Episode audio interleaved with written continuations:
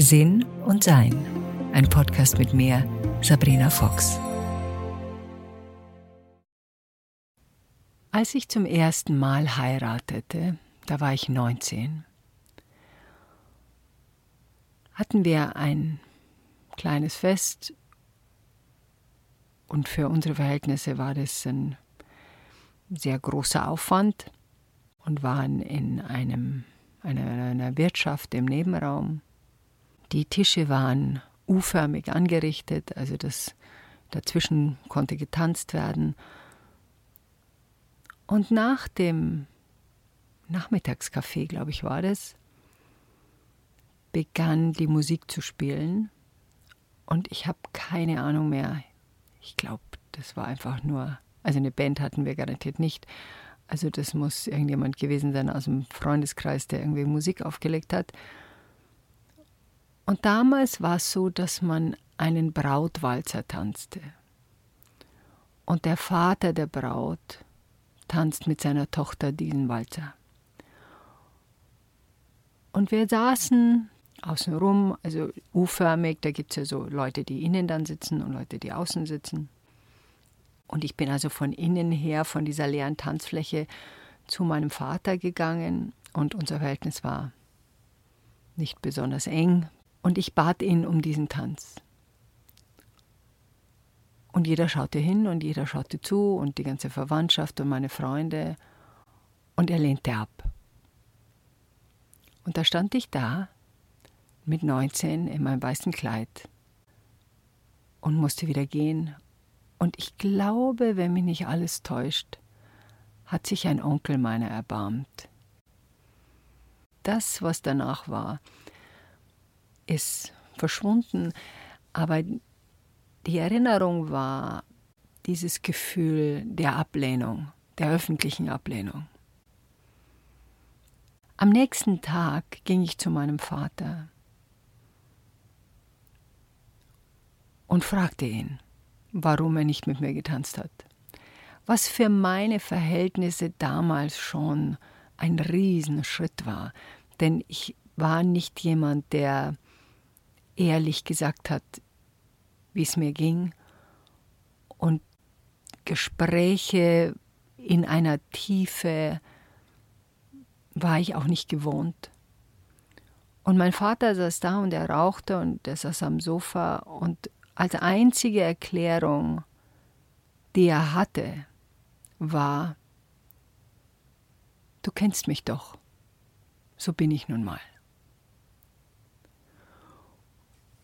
Und dieses So bin ich nun mal hat bei mir einen enormen Zorn ausgelöst.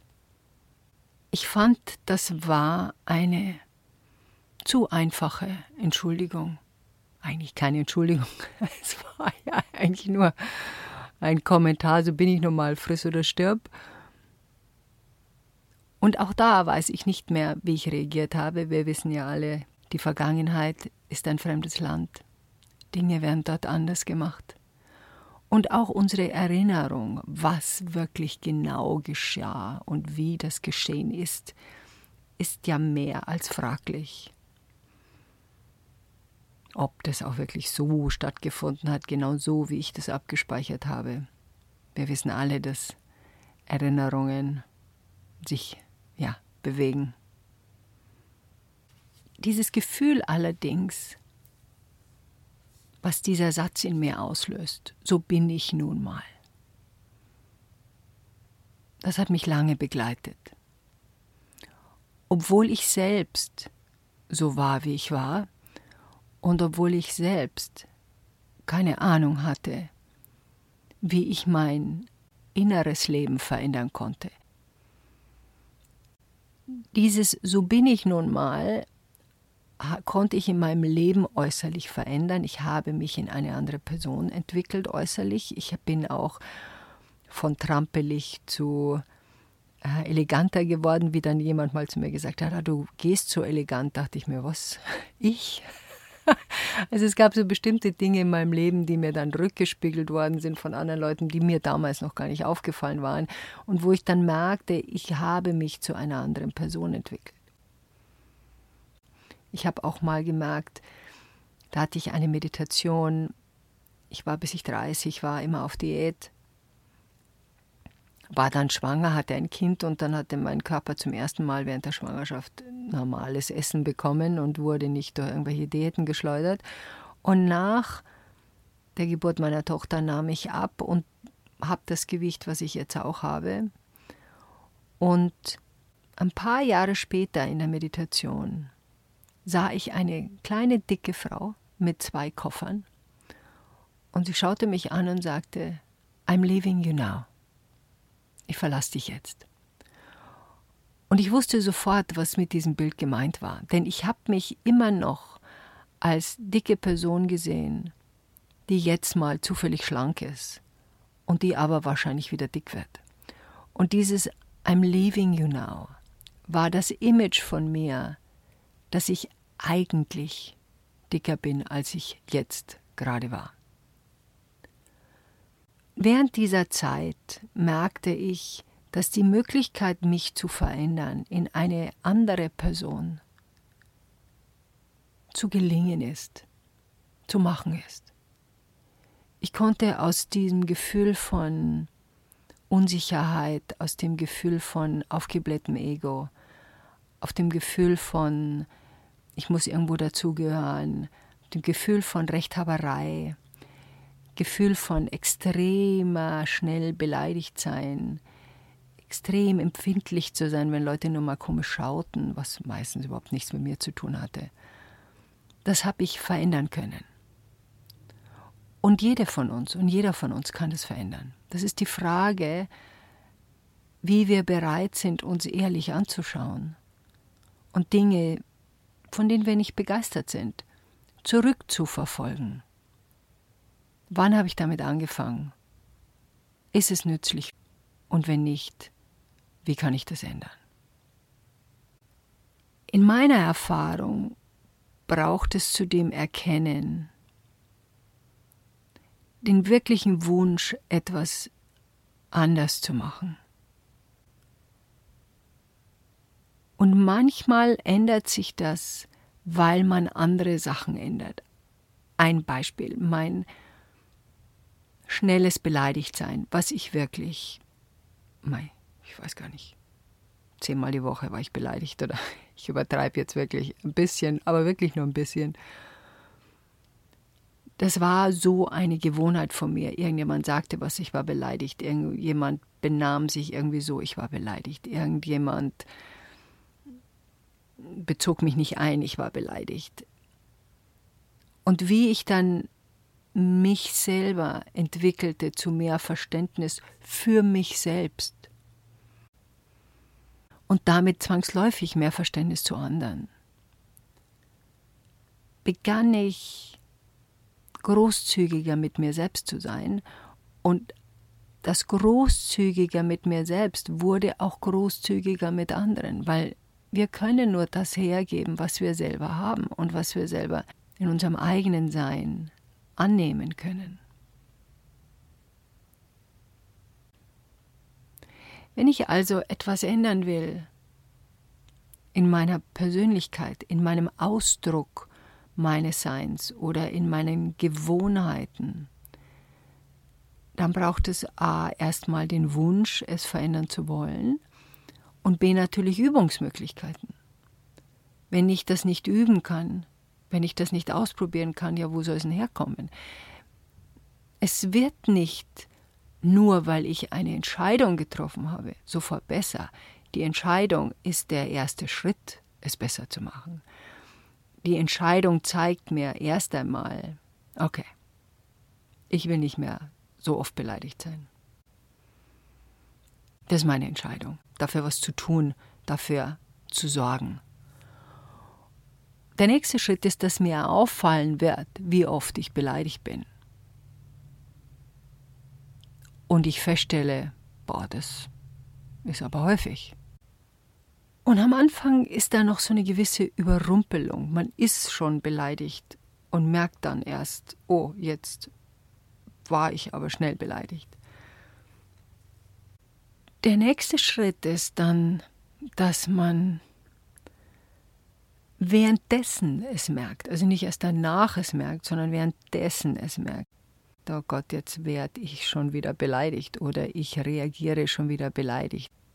Also entweder wie immer man reagiert, schmollend oder man zieht sich zurück oder man dreht sich weg oder man wird kühl oder man weint oder man schaut geschmerzt, je nachdem, was man da so hat als äh, Reaktion, weil man will ja, dass der andere merkt, dass man beleidigt ist. Das ist ja der Trick im Beleidigtsein.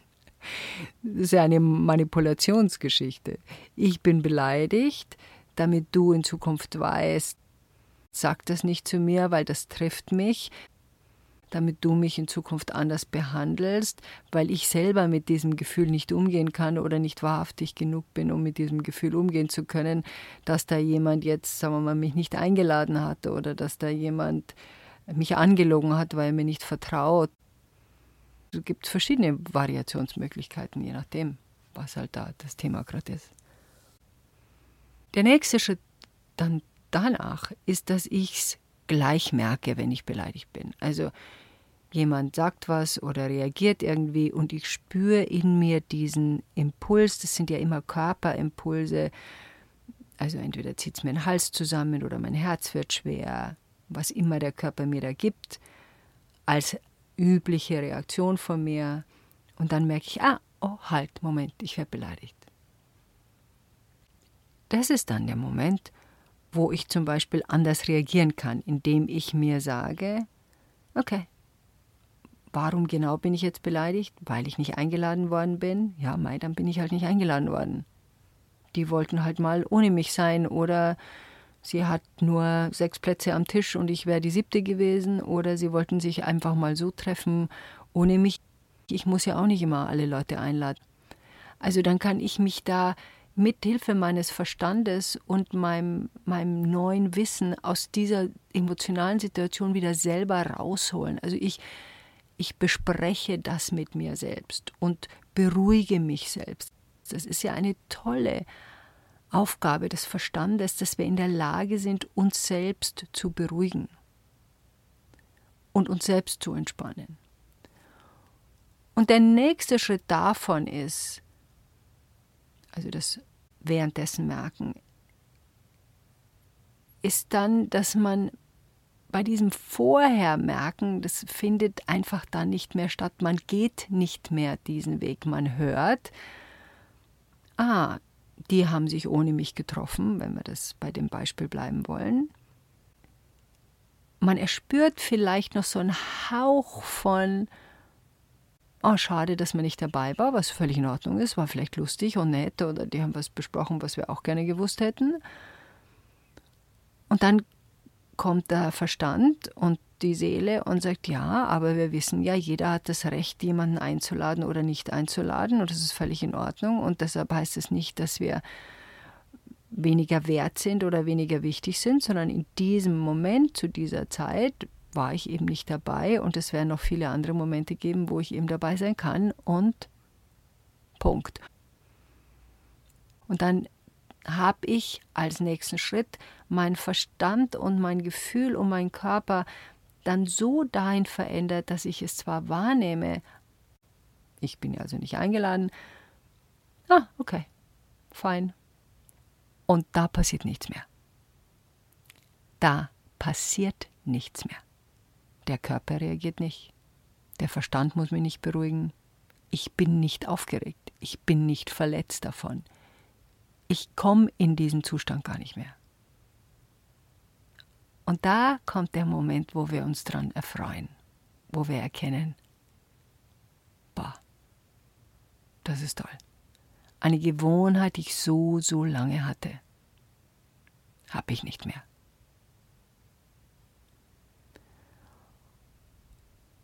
Und dann hatte ich mir angewöhnt, wenn Leute zu mir sagen als Erklärung, tja, so bin ich nun mal,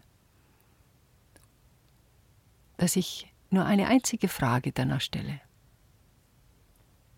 Und die heißt, ja, das weiß ich. Aber willst du so bleiben? Und dann schaue ich nur hin und warte, was kommt. Was in meiner Erfahrung immer kommt, ist ein kurzes und manchmal ein langes Zögern. Weil in diesem Zögern sie erkennen, oh, vielleicht kann ich das ja ändern. Und vielleicht ist es wirklich was, was ich mir mal genauer anschauen kann. Also, wollen wir so bleiben? Enjoy life.